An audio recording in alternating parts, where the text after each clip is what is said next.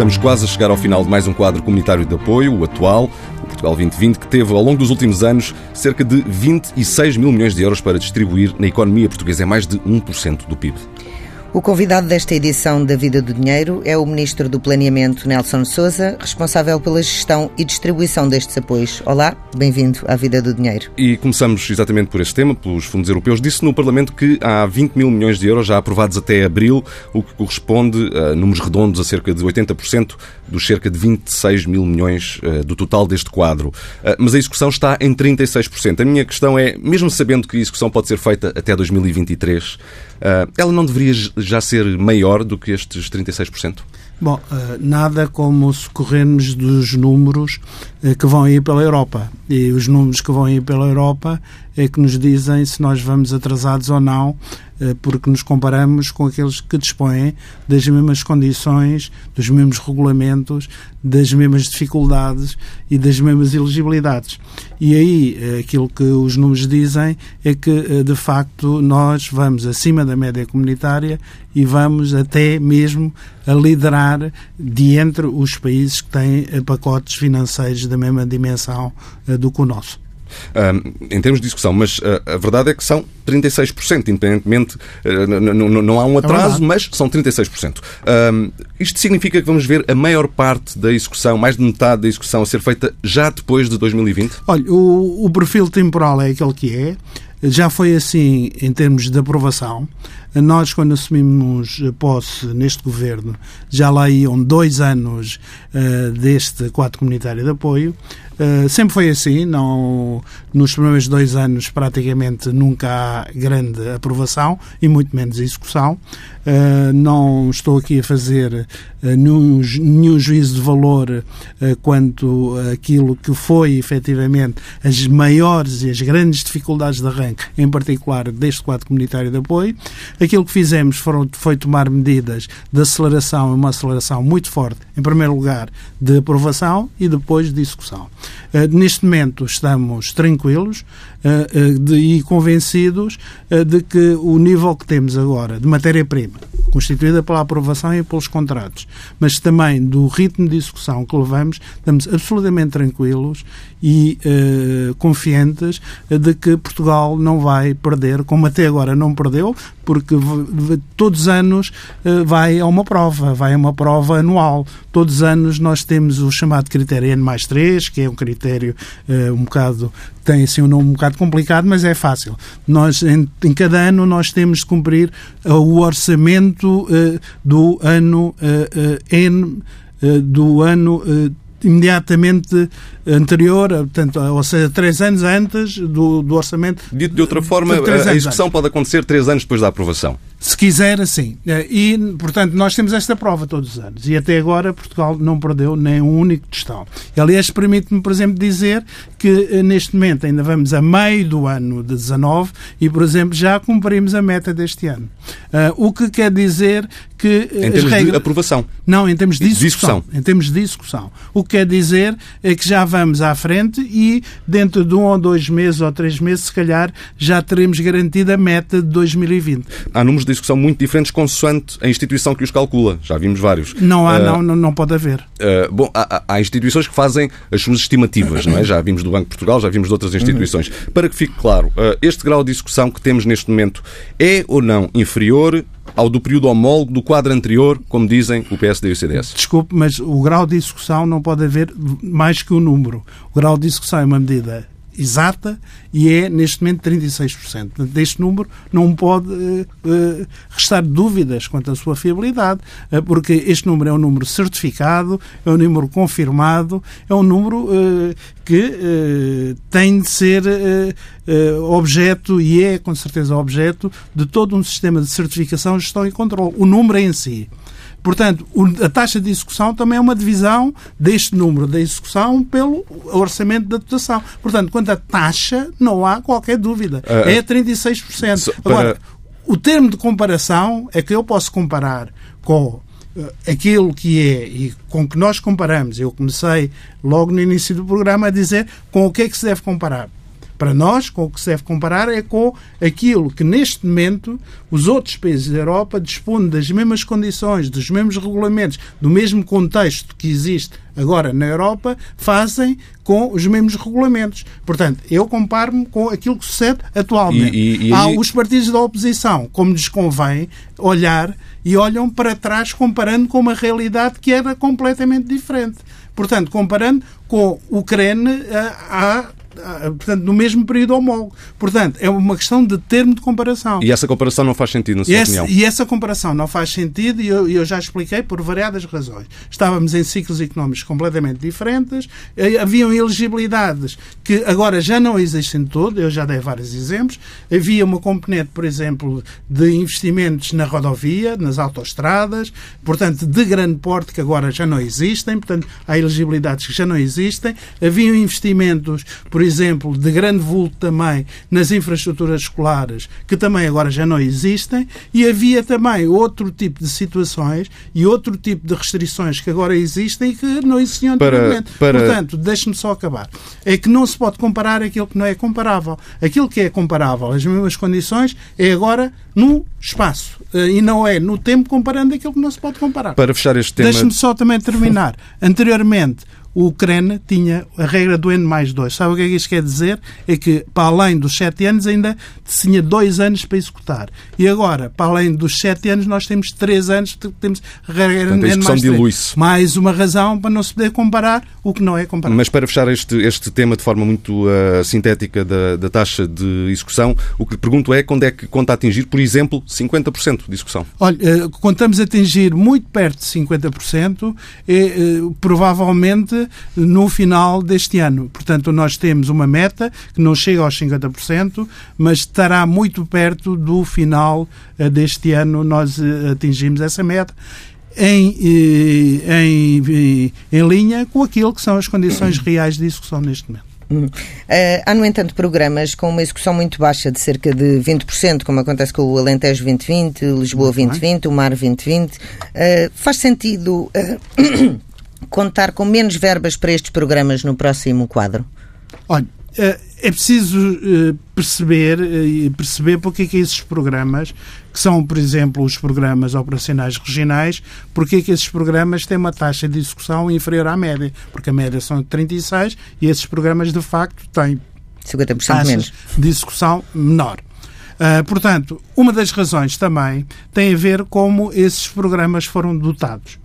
E eh, eu já tenho também tido a oportunidade de explicar que esses programas foram artificialmente construídos em matéria de seu orçamento, porque foram, na prática, insuflados no orçamento desses programas dotações, nomeadamente dotações associadas aos chamados instrumentos, eh, instrumentos financeiros, ou seja, eh, eh, medidas de natureza eh, mais sofisticada, se quiserem, que eh, foram eh, dimensionadas para um nível impossível de se vir a cumprir. Era dinheiro que já sabia que não ia ser usado. Era dinheiro que já sabia que não, não iria ser usado, e isso por uma simples razão.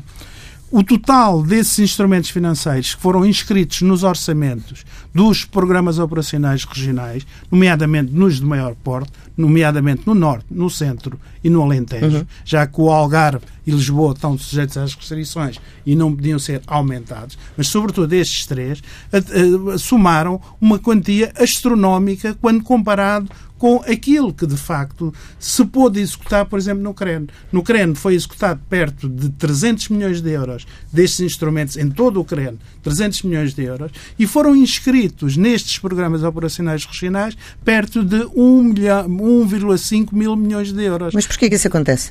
Olha, eh, pela simples razão, porque se queria mostrar eh, que eh, a construção do Portugal 2020 era uma, era uma construção que favorecia os programas operacionais regionais. Eu não encontro outra explicação senão não esta. Não pode ter sido uma tentativa de chamar mais pessoas a aderir a esses programas Olha, regionais, se foi, a candidatar-se? Se foi a, política... Alguma coisa falhou? Se foi a política não se faz assim. A política não se faz de uma forma uh, uh, desligada da realidade. Nós temos perceber se queremos transformar a realidade, e aí eh, eu acho eh, que se deve, eh, deve-se promover a utilização dos instrumentos financeiros, deve-se promover uma ótica de substituir os subsídios tradicionais, os subsídios a fundo perdido, por uma lógica de financiamento, uma lógica de instrumentos financeiros. Eu estou de acordo com essa filosofia, mas isto não se faz mudando de 300 para 1.6 é preciso ter ligação à realidade. 1.8. Quem fez isto, de uma ou duas, ou não conhecia a realidade, ou era incompetente, ou então manipulou a construção e já sabia que isto iria ter este resultado. Portanto, Isso é uma acusação ficou, que faz ao governo anterior? Ficou, eh, ficou, eh, eu faço, digamos, tanto esta, ponho aqui estas três hipóteses, eu não sei qual foi a que de facto, eh, digamos, tanto prevaleceu. O que eu Qualquer sei, delas é grave. O, o, que eu sei, o que eu sei é que isto constituiu um bloqueio, ficou uma verba enorme bloqueada no âmbito dos piores regionais, que naturalmente apenas a, a, a, a, nossa reprogramação, que agora em dezembro do ano passado pôde ser concluída por nós e que naturalmente tivemos que convencer a, Comissão que não estávamos contra os instrumentos financeiros, mas que o seu volume era naturalmente exagerado e estava a bloquear e estava a fazer com que os piores regionais tivessem a taxa baixa de execução que tinham. Qual é, afinal, Sr. Ministro, o peso dos fundos comunitários no investimento público? Olha, o peso, o peso uh, dos fundos comunitários no investimento público tem vindo a decrescer ao longo, ao longo do tempo. E tem vindo a crescer ao longo do tempo precisamente porque os fundos comunitários têm vindo a concentrar-se cada vez mais em, componentes imateriais e cada vez, me, cada vez menos em componentes de natureza física e, sobretudo, em componentes físicas de natureza mais tradicional. Eu já ainda, bocado, já ainda há bocado eu já vou traduzir isto por miúdos. É, é, é, é simples. Os fundos comunitários, por exemplo, cada vez têm mais restrições e para Portugal, eh, por exemplo, no Portugal 2020, deixou de pagar eh, investimentos na rodovia é, é, um, é, um, é, um, é um bom exemplo. Nós tínhamos um peso enorme, eh, portanto, no investimento na rodovia, eh, no, no C4 comunitário de apoio, por exemplo. No CREN, eh, esse peso reduziu-se, mas mesmo assim ainda foi muito significativo. E, praticamente, no Portugal 2020, ele não existe. Ele não existe. Portanto, eu já expliquei que não se pode comparar, portanto, e tem efeitos na taxa de execução. E aqui está um exemplo de como o peso uh, dos fundos comunitários no total do investimento público não, uh, portanto, ele decresce, porque, apesar de tudo, apesar de, enfim, das restrições que têm existido, que tem e, e também uh, da próprio escrutínio das necessidades desse investimento, uhum. cada vez é, é menor. Mas, apesar de tudo, continua a haver investimento uh, financiado por fundos nacionais nessa área, mais que não seja na manutenção na, e em muitas outras áreas. A Infraestruturas de Portugal continua a fazer o seu investimento não cofinanciado. Isso leva o quê? Leva a um menor peso dos fundos estruturais uhum. no investimento público. Eu dou, dou outros exemplos. O, o investimento da lei da programação militar eh, cada vez, digamos tanto, enfim, eh, digamos tanto, ele continua a ser feito mais ou menos ao, ao nível que os nossos compromissos internacionais a nós nos obrigam e eles nunca tanto têm vindo a ser excluídos dos fundos comunitários. Por exemplo, eu dou um exemplo, uh, os grandes investimentos uh, na área da saúde, os, os grandes uh, da, da construção de hospitais, do programa de estabilidade, dos quatro grandes investimentos de hospitais, apenas o Hospital Central de Évora e só numa parcela menor, ou seja, de um quarto, é financiado por fundos comunitários. Os restantes hospitais que estão previstos no programa de estabilidade identificados não são financiados por fundos comunitários. Ainda agora, portanto, o Ministério das Finanças, em conjunto connosco, calculou o peso uh, de, uh, que está previsto dos, uh, dos fundos comunitários no financiamento do investimento público até 2023. E qual é ele? Portanto, estamos aqui a falar de, de, de verbas que vão crescer, que vão crescer agora, portanto, mas que andam à volta dos 20 e tal por cento. E aquele número que eu agora não tenho ocasião aqui de explicar, que anda aí muito propalado dos 85%, dos 80%. Não, tem, eh, não tem base técnica nem real nenhuma. Uh, o investimento público em percentagem do PIB uh, está ainda abaixo do valor uh, que tinha no último ano do governo anterior, embora já o tenha ultrapassado em valor absoluto. Os valores da execução do Portugal 2020, em torno dos tais 36% que já discutimos, contribuíram para este peso menor do investimento público em percentagem do PIB? Olha, conforme disse, em valor absoluto o, o, o valor já é maior. E as taxas de crescimento têm vindo a subir de ano para ano do investimento público. Assim também sucede na própria execução dos fundos estruturais. Assim também sucede. Porque quando falamos do peso no PIB, também é preciso recordar que é mais fácil o peso crescer quando o PIB está estagnado ou a descer do que quando o PIB está a crescer. Aliás, conforme decorre da sua própria afirmação. Eh, não, não, eh, e da própria matemática. E da própria, eh, não diria matemática, até da aritmética, né? mas muitas vezes, como a aritmética, até a própria aritmética é alvo de manipulação na comunicação, digamos que convém chamar a atenção, digamos tanto para isso. Não, não estou a dizer que o tenha feito. Não o fiz certamente. Mas não fez até porque chamou a atenção para isso. Uh, mas num debate uh, mediático, muitas vezes tanto isso sucede e é fácil uh, jogar, digamos, tanto com estes, com estes números. Aquilo, aquilo que nós dizemos é que o investimento público suporta-se, sobretudo o investimento é consoante também a sua natureza. O investimento na administração central que decorre, digamos tanto, eh, tem neste momento uma taxa baixa de dependência de financiamento de fundos comunitários. Já o mesmo não se passa com investimento municipal. E o investimento municipal, dentro do investimento público, tem vindo a ganhar muito peso. Porque também há muita gente que se esquece disso. Que o investimento público é decorrente de, de três grandes subsetores institucionais, eh, portanto, basicamente dois, mas de três, em boa verdade, administração central, administração regional, basicamente composto pelas regiões autónomas, e municipal. E tem tido comportamentos diferentes, apesar de tudo. Na base, no investimento municipal, aí sim é que os fundos comunitários têm tido uma importância uh, também uh, importante e a manter-se. Na administração central, também, uh, também há aqui o processo também de menor peso porque quando comparamos estruturalmente, porque conforme sabemos também há muitos eh, há muitos eh, há muito investimento que era considerado público pela propriedade das empresas, que deixaram de ser públicas através de processos de privatização, apesar de gerir equipamentos e redes públicas, mas deixaram de ser consideradas como investimento público e, como tal, deixaram de, uh, uh, beneficiar também de muito financiamento público. Portanto, isto uh, a em, em, ciclos longos altera, digamos, muito aqui os resultados. Uh, quais é que são as áreas prioritárias para o investimento? É ainda a, educação, por exemplo, uh, em termos de estamos a falar aquelas de... escolas que estão ainda em condições Portanto, miseráveis? Estamos a falar de investimento público, investimento, investimento público. municipal neste momento. Bom, uh, nós, logo desde o início, logo desde o início, nós assumimos duas prioridades no âmbito da aceleração da utilização do Portugal 2020.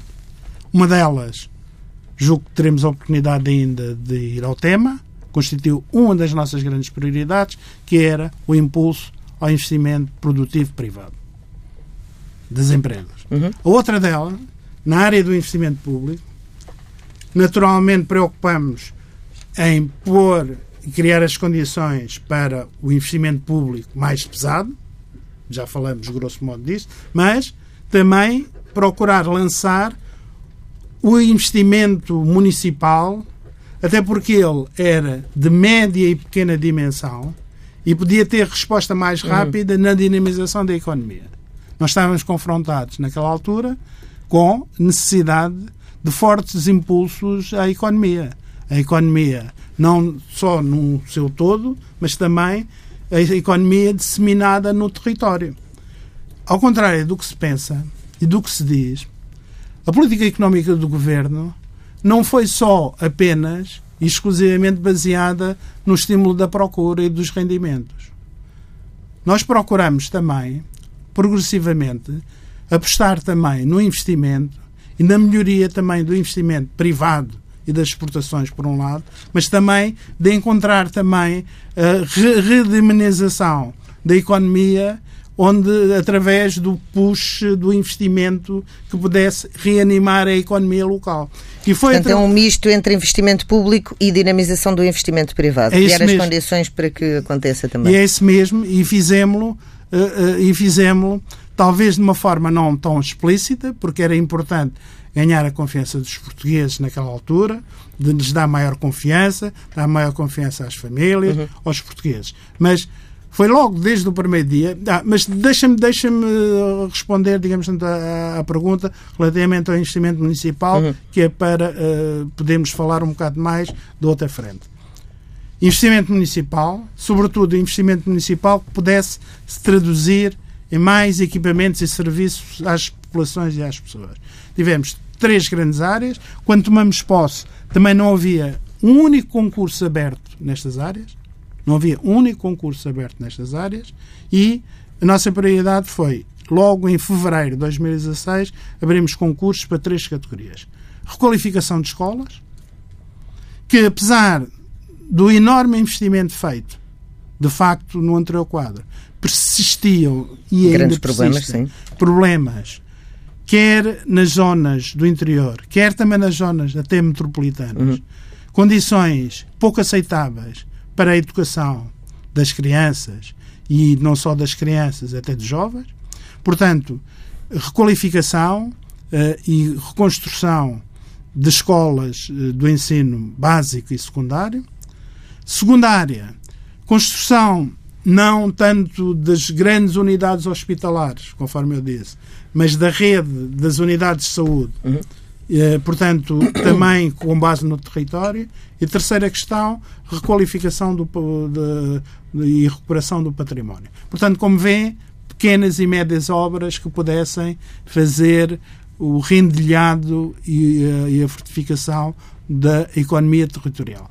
Fizemos isso, portanto, promovido pelos municípios, e é esse investimento que neste momento anda à volta dos 1,3 mil milhões de euros de pequenas obras que estão a ser executadas, que naturalmente são como são um número muito grande de pequenas obras, eh, demora tempo, que têm tido também alguma dificuldade de encontrar os pequenos e médios construtores, porque esses foram muito mais atingidos e esta dimensão da obra não atrai os maiores. Eh, portanto, estamos agora na, na, altura da execução. Por isso mesmo é que temos metas bem ambiciosas uh, para o investimento público considerado na sua globalidade. Uhum. Estamos mesmo a chegar ao, ao, fim do nosso tempo. Eu queria lhe só deixar aqui uma, uma, uma pergunta dupla para o futuro.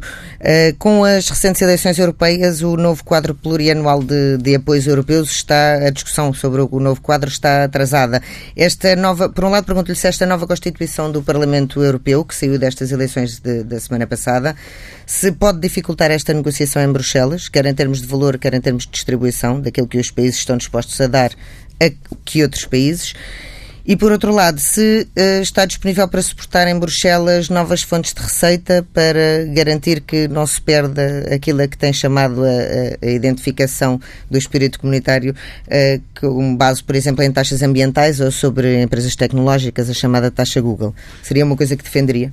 Olha, eu, eu já vou a essa questão, que é uma questão bem, bem, bem importante agora, mas deixe-me deixe só sintetizar rapidamente aquilo que fizemos em matéria de empresas. São dois minutos.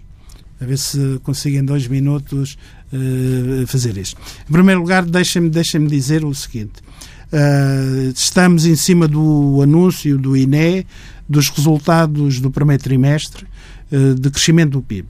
Mais do que o crescimento, ou tanto como o crescimento, conta também a forma como o PIB tem crescido eh, quer em 18, quer neste primeiro trimestre. E tem crescido com base em duas em, duas variáveis, que são as variáveis mais virtuosas do, do produto interno bruto, que é o investimento e as exportações e são também uh, uh, aquilo que motiva uh, e aquilo que é a base é a base e o objeto do Portugal 2020 no apoio às empresas. Portanto, investimento e através dele conseguir também exportações, inovação e postos de trabalho, naturalmente, mas também investimento e exportações.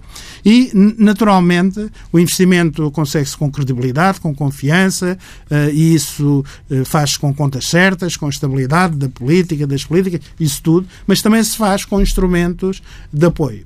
E nós, eh, desde o início, tivemos, digamos, esta noção que tínhamos que pôr os instrumentos de apoio do Portugal 2020 eh, que estavam para dinamizar o investimento, o investimento privado, o investimento de pequenas empresas, o investimento de grandes empresas, o investimento de empresas estrangeiras. Portanto, nós tivemos a noção clara que tínhamos que pôr este instrumento a funcionar. Conseguimos pô-lo. A nossa primeira medida, ainda durante o, o anúncio do, do, do programa de governo, foi uma medida simbólica foi pagar um milhão de euros nos primeiros 100 dias de governo. Portanto, não era com certeza com aqueles 100 milhões de euros que íamos resolver o problema do investimento do país. Era um sinal. Mas foi um sinal, foi um sinal que foi cumprido e que naturalmente conduziu a este valor enorme de uma carteira impressionante de projetos que nós temos apoiados. Nós, neste momento, temos apoiados uma carteira de projetos de mais de 10 mil projetos de empresas, com 9 bilhões de euros de investimento produtivo, de investimento produtivo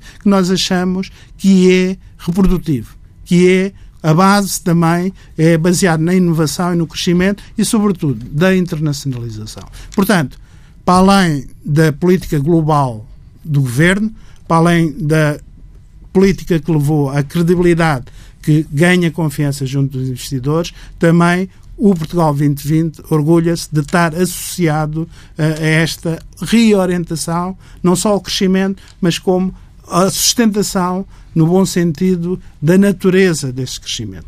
Eh, portanto, aquilo que temos de fazer, temos, temos metade desta carteira executada, metade, aí vamos um bocado mais à frente da média, temos 50% desta carteira executada, mas ainda nos falta executar mais 5 bilhões, mais 5 bilhões até 2023, mais aquilo que ainda vamos aprovar, porque ainda temos 20% para aprovar. Portanto, temos aqui a oportunidade de quê? De executar bem os projetos, mas sobretudo não é só executar, é ter a capacidade para retirar do investimento os efeitos que queremos. Quais são os, efeitos? Mais exportações, certamente.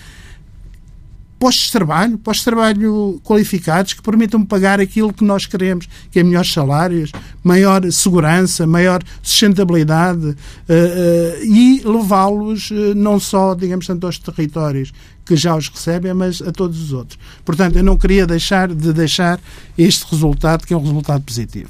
Nós, no dia 27 de junho, vamos, eh, tivemos a ideia de tentar mostrar, num único dia, o muito que julgamos que fazemos pela economia, pelo território, pela solidariedade, pela coesão, porque o Portugal 2020 é muito mais do que a economia. Uh, nós temos números para mostrar de apoio a estudantes que beneficiam de bolsas da ação social por esse território afora. São mais de 100 mil. Uh, temos uh, pessoas com pessoas dependentes, pessoas que, que, de, que carecem da nossa solidariedade porque dependem, dependem de nós, de pessoas que beneficiam de, de, de, programas altamente inovadores e que são financiados, migrantes que também são acolhidos aqui através de programas beneficiados. Tudo isso queremos mostrar numa mostra que vamos organizar dia aqui dia 27 na, na Sala 10. Perdoem-me aproveitar também aqui este espaço para publicidade. Vamos... Relativamente ao Parlamento Europeu e de forma absolutamente Google. sintética, por favor, já ultrapassámos em muito o nosso tempo. De forma absolutamente sintética, aquilo que vos quero dizer é o seguinte. Nós dissemos que este processo era um processo que não estava fechado durante. e voltamos a dizê-lo agora, não podíamos dizer claro. outra coisa. Temos uma grande vantagem, é que eh, temos, eh, conseguimos, mais uma vez, credibilidade para continuar a nossa luta na, na Europa. Temos a vantagem de termos tido um Primeiro-Ministro que conseguiu credibilidade para poder influenciar de uma forma decisiva aquilo que importa resolver em Bruxelas, que é naturalmente fazer as alianças certas a nível político. Não há nada de novo aqui nesta matéria. Elas foram anunciadas e, em primeiro lugar, é preciso que a composição do Parlamento Europeu seja favorável a, a, a uma solução que garanta a continuidade de uma Europa favorável à Europa que nós desejamos. E esta Constituição lá?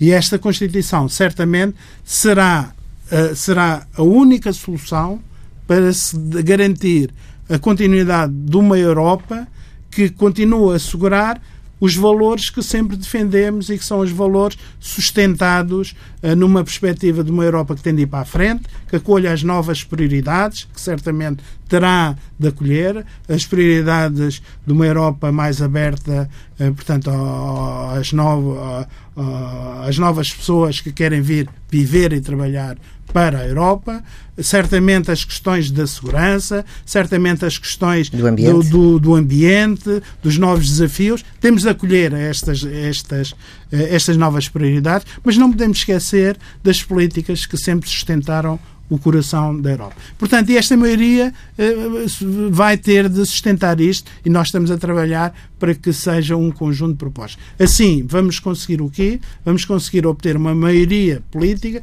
dentro de um quadro que sabemos que não é assim tão favorável Uh, uh, como o anterior, uh, digamos, ante esta perspectiva de uma Europa solidária, de uma Europa onde todos ganham num projeto comum. Será portanto, uma geringonça europeia? Seja o que for, seja o que for, ela tem de ser construída.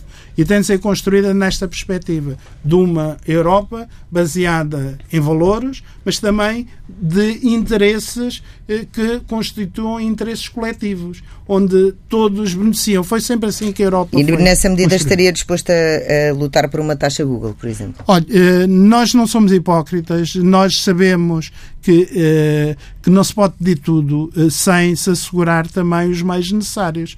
Naturalmente, quando pugnamos que deve acolher as novas prioridades e que não queremos que as prioridades antigas não sejam prejudicadas, naturalmente sabemos assumir as nossas responsabilidades. Portanto, e as responsabilidades também passam por ter abertura para que haja soluções que, não passando por esforço financeiro das pessoas e o esforço financeiro dos Estados, afinal de contas, acabem por, de uma forma inteligente, cobrar e fazer pagar aqueles que não pagam nem contribuem eh, com nada em nenhum lugar e que beneficiam altamente eh, da construção europeia, afinal. Portanto, parece-me uma perspectiva uh, justa, parece-me uma, uma, uma, perspectiva equilibrada. É difícil obter esse consenso, mas temos de trabalhar nesse sentido. Uh, e é isso que, que, que, Portugal está a fazer e dispõe para isso de um excelente líder, que é também líder na Europa nesta matéria, que é o Primeiro-Ministro António Costa. Tempo agora para o comentário do economista João Duque. João, bem-vindo. Um dos temas fortes da semana foi uh, o pedido ou exigência, se quisermos, da Comissão Europeia que quer que Portugal acelere o ritmo de redução da dívida pública. Ora, uh, a queda do rácio da dívida sobre o PIB que o Governo pretende atingir será demasiado modesta ou, por outras palavras, seria sequer possível acelerar este ritmo sem prejuízo para o país? Uh, pois, uh, essa é uma boa pergunta. Claro que haveria alternativas se nós não distribuíssemos tanto ou não gastássemos tanto em remunerações ou recuperação de rendimentos. Uh, foi esse. Bom, mas foi essa a escolha do governo e, portanto, foi esse o, o passo dado nesse sentido.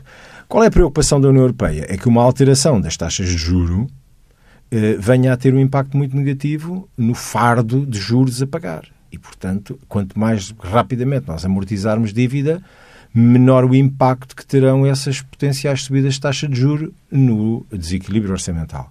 Mas isto é curioso porque depois do primeiro grande objetivo, aparentemente ser dado por adquirido, isto é, os déficits estão controlados e os portugueses meteram na cabeça que não podem gastar muito mais do que aquilo que recebem, de, portanto, que cobram em termos de impostos, estamos a falar de despesa pública, Agora passamos à segunda fase, que é ainda financeira, que é de reduzir a dívida. Mas só se fala de finanças. Ora, a meu ver, Portugal não se vai salvar, não vai ser sustentável pelas finanças. Não é como nas empresas.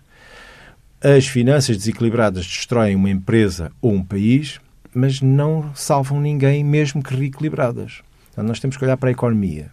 E aquilo que fazemos, todos, coletivamente, é do agrado dos nossos mercados, compradores dos nossos produtos e serviços ou não.